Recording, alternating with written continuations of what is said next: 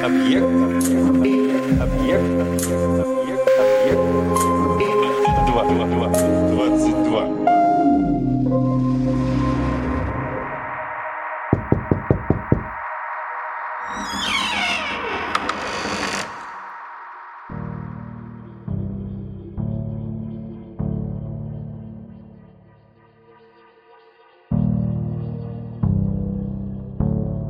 Когда же настала шестая ночь, ее сестра Дуньязада сказала «Докончи твой рассказ».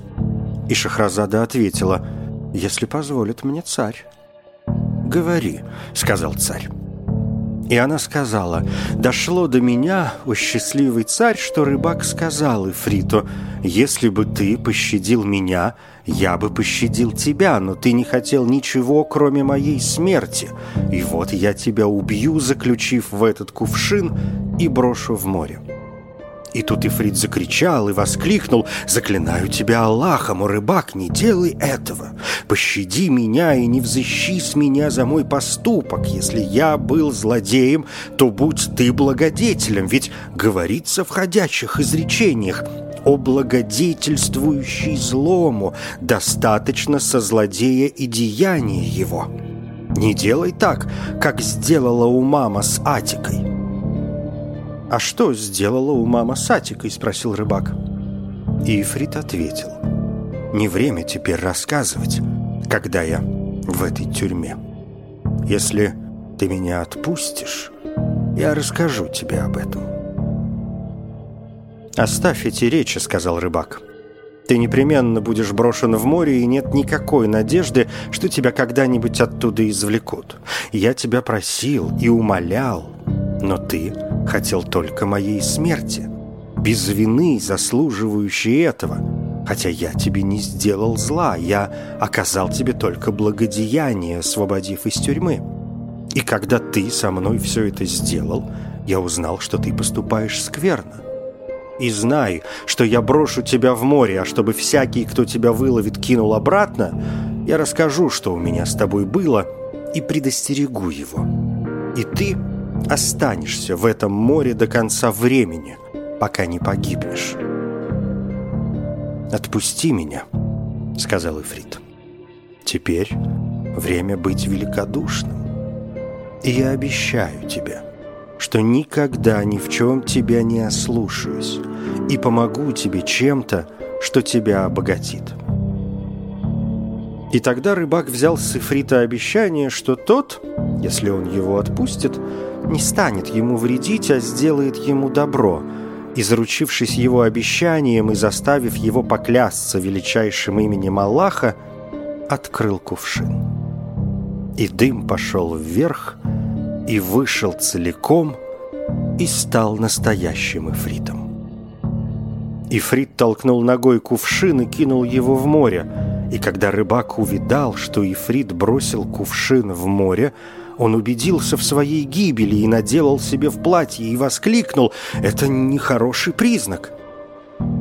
Потом он укрепил свое сердце и сказал «О, Ифрит, Аллах Великий сказал, исполняйте обещания. Поистине, об обещании будет спрошено, а ты обещал мне и поклялся, что не обманешь меня.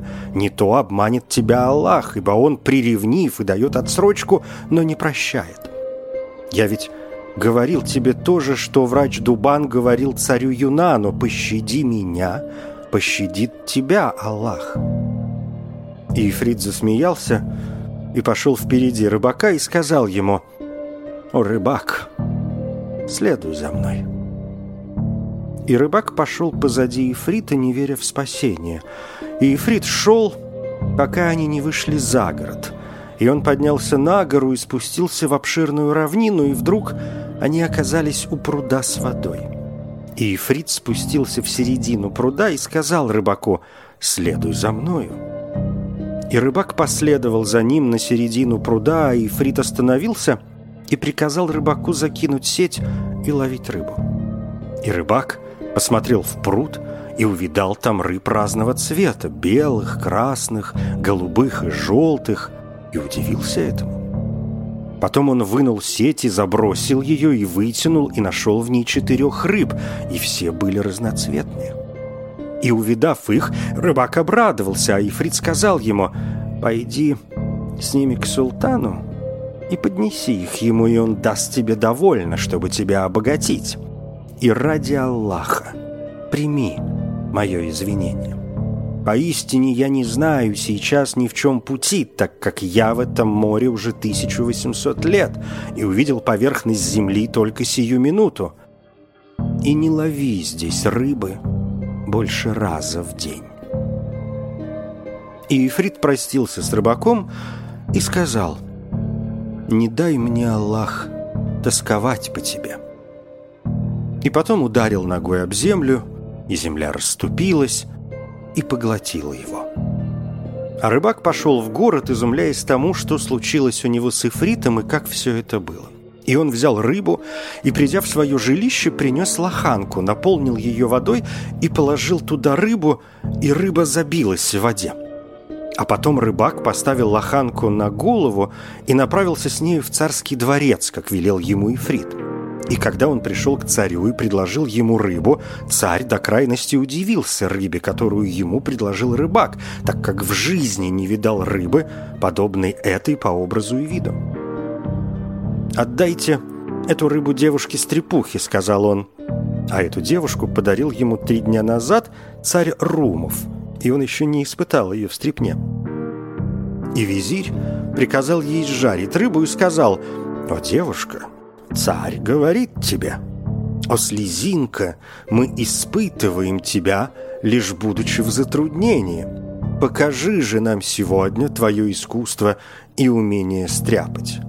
К султану кто-то пришел с подарком. Потом визирь вернулся к султану, дав наставление девушке, и царь велел ему выдать рыбаку 400 динаров. И визирь выдал их рыбаку, и тот спрятал деньги в полу халата и бегом побежал домой, падая, вставая и спотыкаясь, и он думал, что это сон. И затем он купил для своего семейства все нужное и пошел к жене веселый и радостный. Вот что случилось с рыбаком. А с девушкой произошло следующее. Она взяла рыбу, очистила ее – и подвесила сковородку над огнем, а потом бросила на нее рыбу. И лишь только рыба подрумянилась с одной стороны, девушка перевернула ее на другую сторону, и вдруг стена кухни раздвинулась, и из нее вышла молодая женщина с прекрасным станом, овальными щеками, совершенными чертами и насурмленными глазами – и одета она была в шелковый платок с голубой бахромой. В ушах ее были кольца, а на запястьях пара перехватов, и на пальцах перстни с драгоценными камнями, и в руке она держала бамбуковую трость.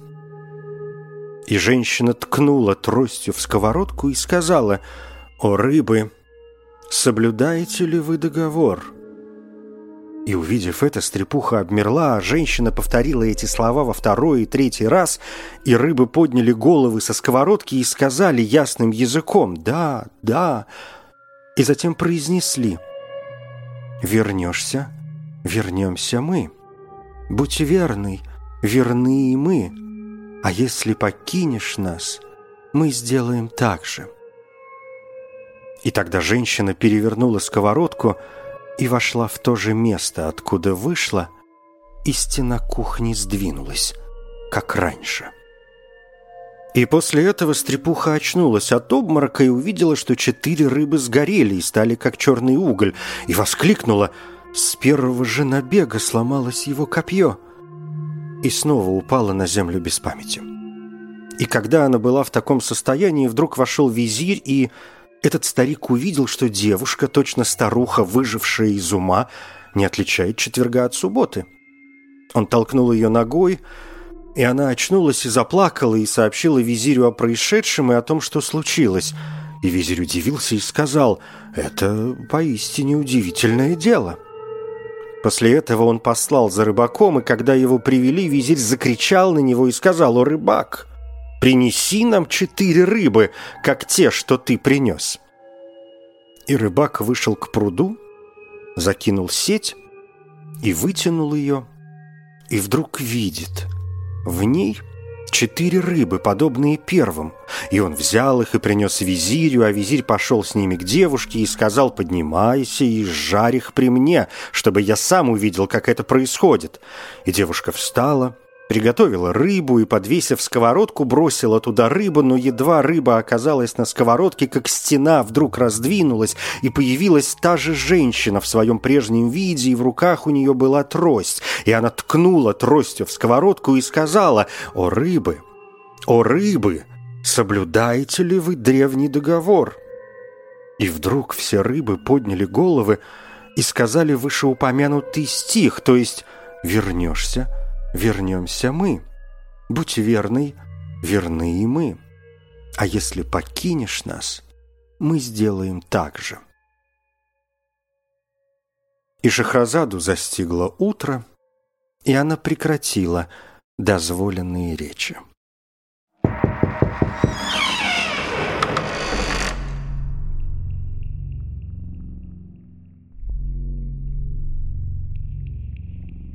Когда же настала седьмая ночь, она сказала, «Дошло до меня, у счастливый царь, что когда рыбы заговорили, женщина перевернула тростью сковородку и вошла в то же место, откуда вышла, и стена опять сдвинулась». И тогда визирь поднялся на ноги и воскликнул, «Такое дело не следует скрывать от царя!»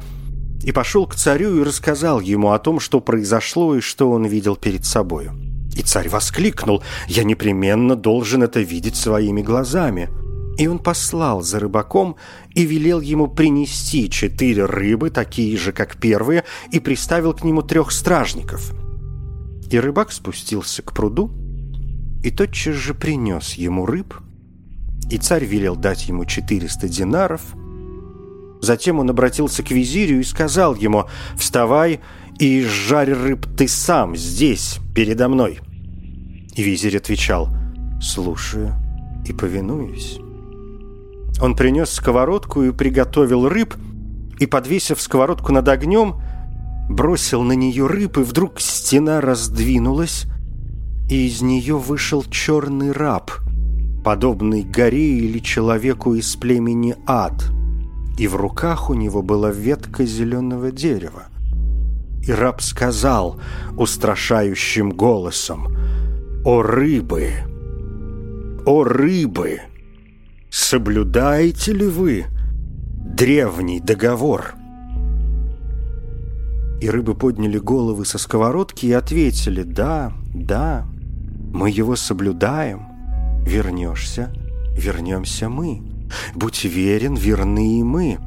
А если покинешь нас, мы сделаем так же.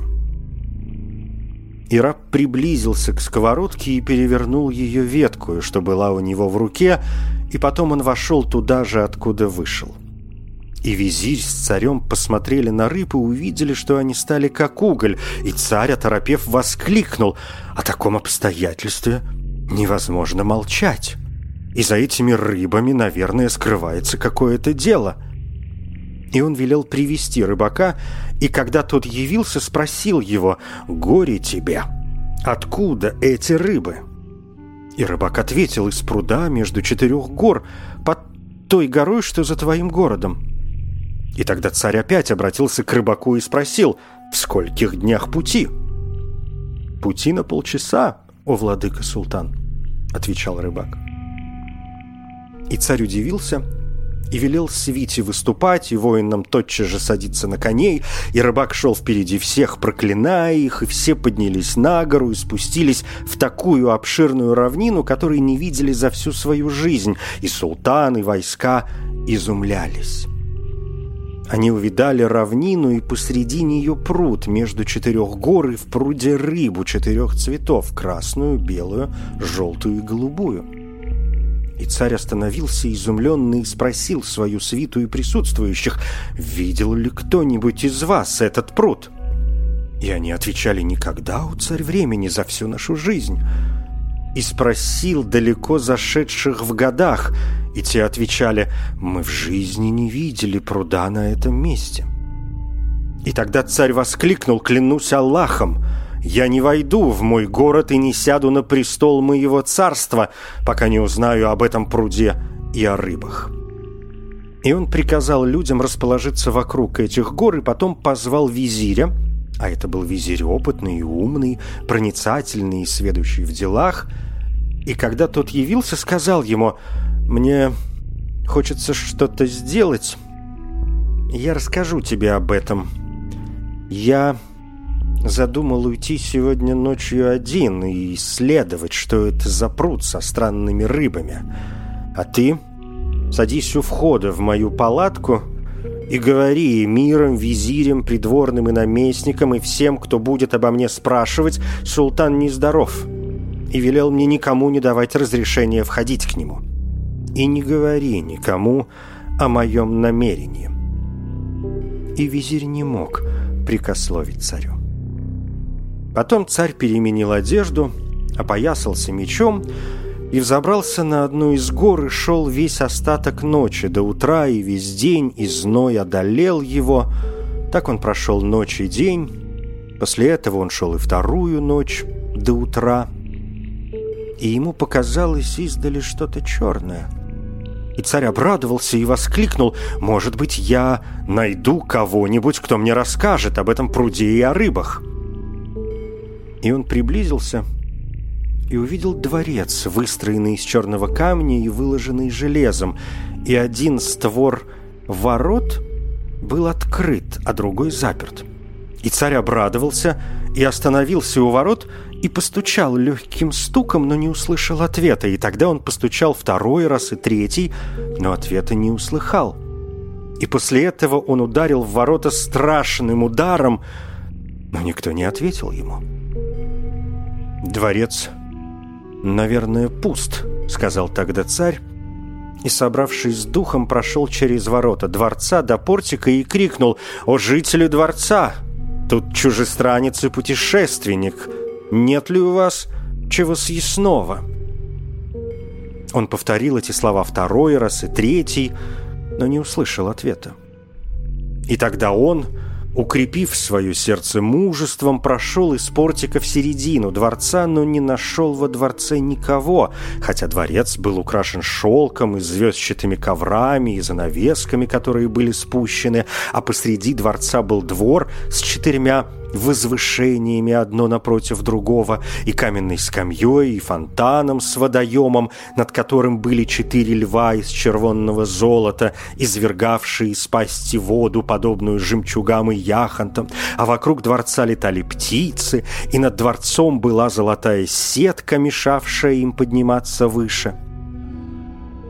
И царь не увидел никого и изумился и опечалился, так как никого не нашел – у кого бы спросить об этой равнине, о пруде и о рыбах, о горах и о дворце. Затем он сел у дверей, размышляя, и вдруг услышал стон, исходящий из печального сердца, и голос, произносящий нараспев. «Не таю я то, что пришлось снести мне, но явно все» и сменил теперь я усладу сна на бессонницу. Судьба моя, ты не милуешь, не щадишь меня, и душа моя меж мучением и опасностью. Пожалейте же благородных вы, что унизились на путях любви и зажиточных, что бедны теперь. Ведь когда-то мы к ветру нежному ревновали вас. Но падет, когда приговор судьбы, тогда слепнет взор. Как же быть стрелку, если вдруг враги ему встретятся, и стрелу метнуть в них захочет он, но изменит лук? Коль над юношей соберется вдруг много горестей, убежит куда от судьбы своей — и от рока он. И когда султан услышал этот стон, он поднялся и пошел на голос и оказался перед занавесом, спущенным над дверью покоя. И он поднял занавес и увидел юношу, сидевшего на ложе, которое возвышалось от земли на локоть, и это был юноша прекрасный.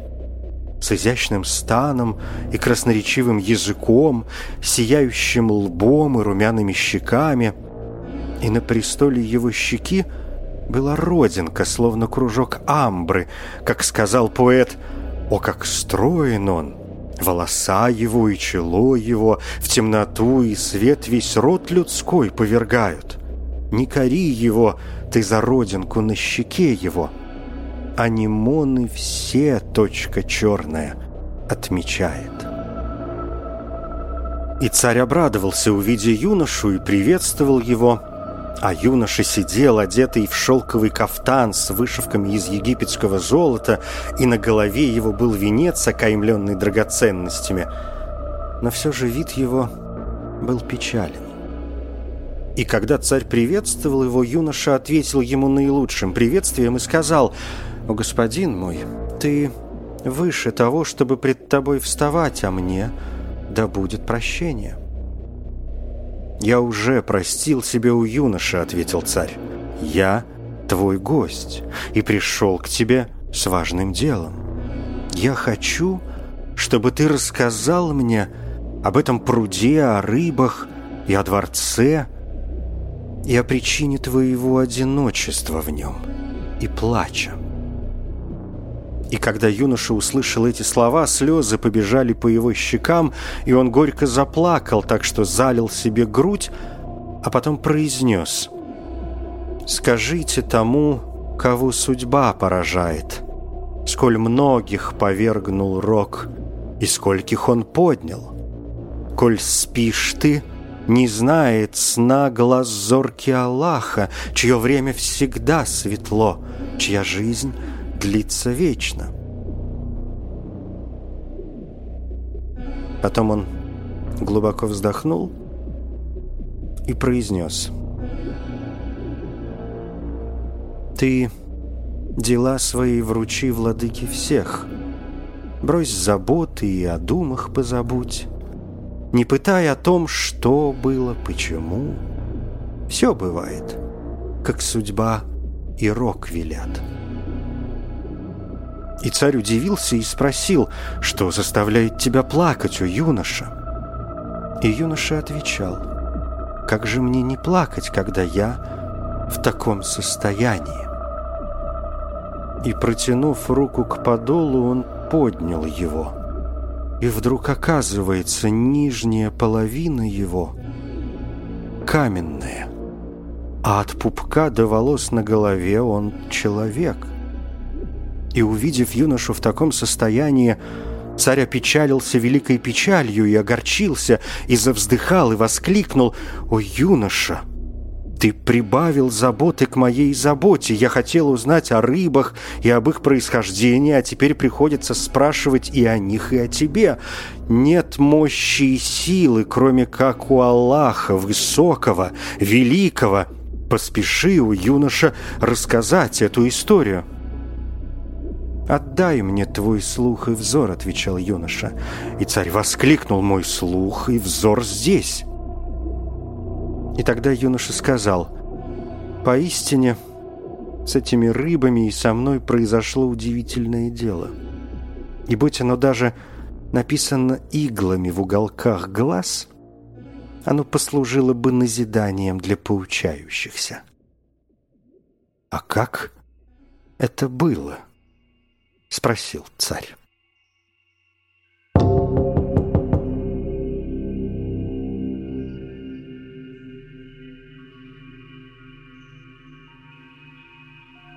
«Господин мой», — сказал юноша, — «знай, что мой отец был царем этого города, и звали его Мухмуд, владыка Черных островов.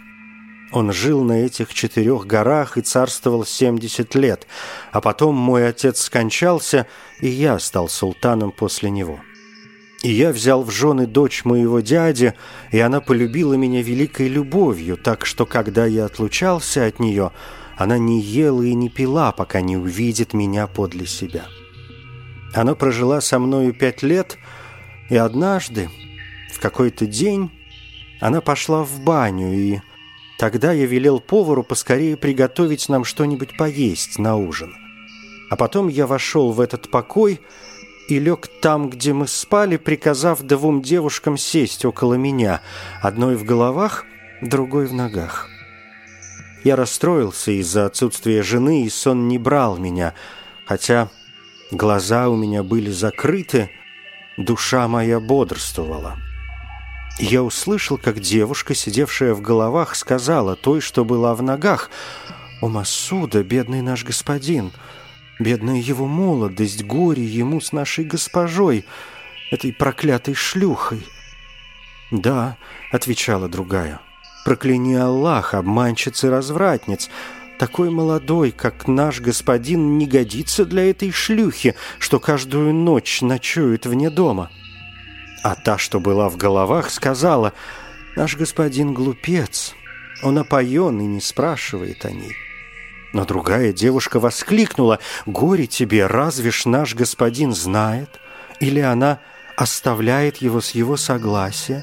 Нет, она делает что-то с кубком питья, которую он выпивает каждый вечер перед сном и кладет туда банш, и он засыпает и не ведает, что происходит, и не знает, куда она уходит и отправляется, а она, напоив его питьем, надевает свои одежды, умощается и уходит от него и пропадает до зари, а потом приходит и курит чем-то под носом у нашего господина, и он пробуждается ото сна.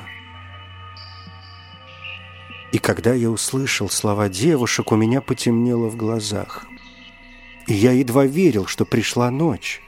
И моя жена вернулась из бани, и мы разложили скатерть, и поели, и посидели, как обычно, некоторое время за беседой. А потом она потребовала питье, которое я пил перед сном, и протянула мне кубок. И я прикинулся, будто пью его, как всегда, но вылил питье за пазуху, и в ту же минуту лег и стал храпеть, как будто я сплю. И вдруг моя жена говорит, «Спи всю ночь, не вставай совсем. Клянусь Аллахом, ты мне противен, и мне ненавистен твой вид». И душе моей наскучило общение с тобой, и я не знаю, когда Аллах заберет твою душу. Она поднялась и надела свои лучшие одежды, и надушилась куреньями, и, взяв мой меч, опоясалась им, открыла ворота дворца и вышла.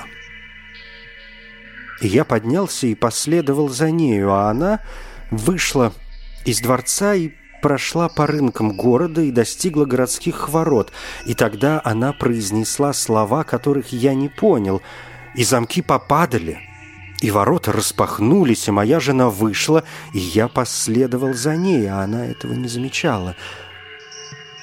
И дойдя до свалок, она подошла к плетню, за которым была хижина, построенная из кирпича, а в хижине была дверь. И моя жена вошла туда, а я влез на крышу хижины и посмотрел сверху, и вдруг вижу, дочь моего дяди подошла к черному рабу — у которого одна губа была как одеяло, другая как башмак, и губы его подбирали песок на камнях, и он был болен проказой. И лежал на обрезках тростника, одетый в дырявые лохмотья и рваные тряпки. И моя жена поцеловала перед ним землю. И раб поднял голову и сказал – Горе тебе! Чего ты до сих пор сидела? У нас были наши родные, черные, и пили вино, и каждый ушел со своей женщиной, а я не согласился пить из-за тебя. «О, господин мой, о мой возлюбленный, о прохлада моих глаз!» — отвечала она — Разве не знаешь ты, что я замужем за сыном моего дяди, и мне отвратителен его вид, ненавистно общение с ним? И если бы я не боялась за тебя, я не дала бы взойти солнцу, как его город лежал бы в развалинах, где кричат совы и вороны, и ютятся лисицы и волки, и камни его я перенесла бы за гору Кав. «Ты лжешь, проклятая!» — воскликнул раб. Клянусь доблестью черных, а не думай, что наше мужество подобно мужеству белых. Если ты еще раз засидишься дома до такого времени, я с того дня перестану дружить с тобой и не накрою твоего тела своим телом. О, проклятая! Ты играешь с нами шутки себе в удовольствие? О, вонючая! О, сука! О, подлейшая из белых! И когда я услышал его слова, а я смотрел и видел, и слышал, что у них происходит, мир покрылся передо мной мраком. И я сам не знал, где я нахожусь. А дочь моего дяди стояла и плакала над рабом и унижалась перед ним, говоря ему, «О, любимый, о плод моего сердца, если ты на меня разгневаешься, кто пожалеет меня? Если ты меня прогонишь, кто приютит меня, о, любимый, о, свет моих глаз?» И она плакала и умоляла раба, пока он не простил ее.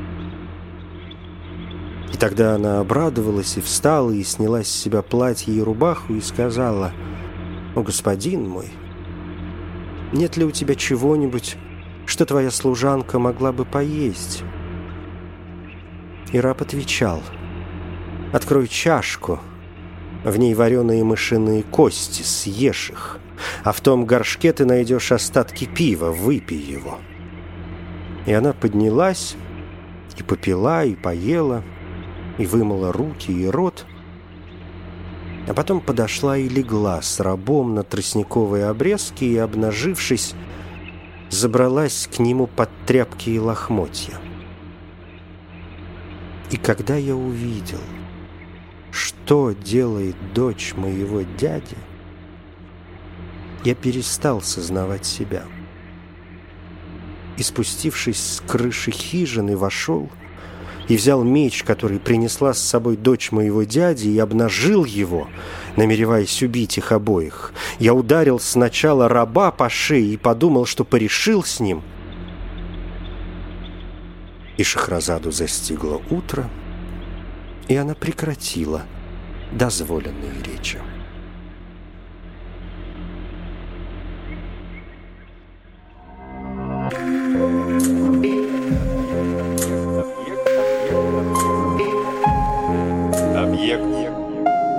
22.